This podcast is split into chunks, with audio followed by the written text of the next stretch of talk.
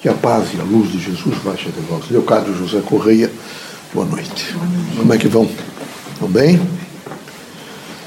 Vejam, meus amigos, esse é um momento que a gente tem que falar sobre a grande dimensão da Terra.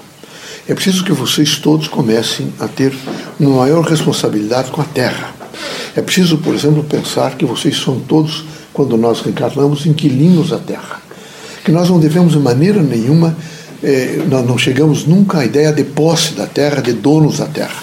Nós somos simplesmente zeladores quando estamos aqui. Então era preciso que vocês, todos, aonde estivessem, na casa, no, no, trabalho, na vida de vocês, vocês imediatamente começassem a ter um programa de proteção ao meio ambiente. Um programa de luz, um programa de efeito do bem, um programa que nesse momento responde. Que quem protege a vida protege o ser humano. E é preciso priorizar o ser humano. É preciso ter essa força moral de priorizar o ser humano. É preciso que haja por parte de vocês todos uma consciência crítica para uma grande construção humana. E essa construção humana se dá através de escola, se dá através da casa, da família, das ruas. Para o futuro nós teremos um mundo diferente, um homem diferente, um homem mais educado, um homem voltado, evidentemente, a outro homem, nesse sentido de construir um mundo melhor. E nessa construção do mundo melhor, vocês têm que sempre lembrar que vocês são zeladoras da terra.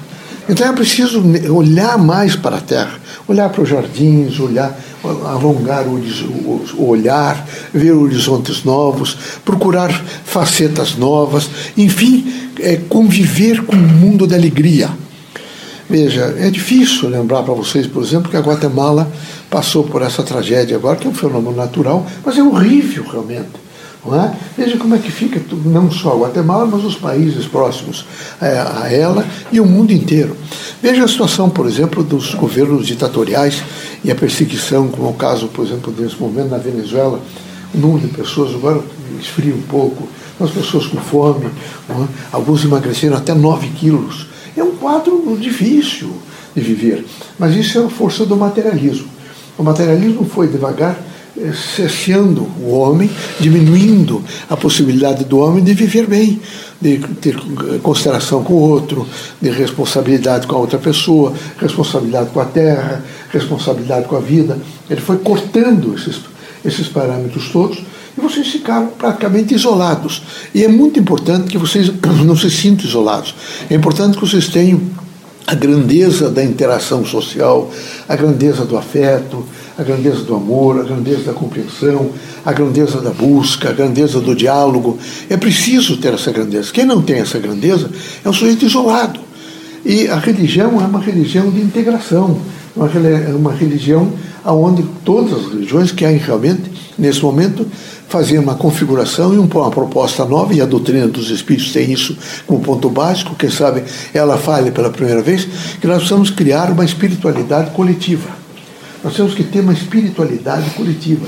Nós temos que ter mais pessoas que acreditem que o, o invisível, sensível, é, existe. Que ele tem uma condição, evidentemente, que não há morte, que há vida, que é, cada um dentro dos seus parâmetros, evidentemente, ideológicos, religiosos, para entender isto, mas entender com, com uma feição de dignidade, entender com uma feição de amor, entender com uma feição, evidentemente, de transformação. Então, precisamos criar um, uma coletividade mais espiritualizada.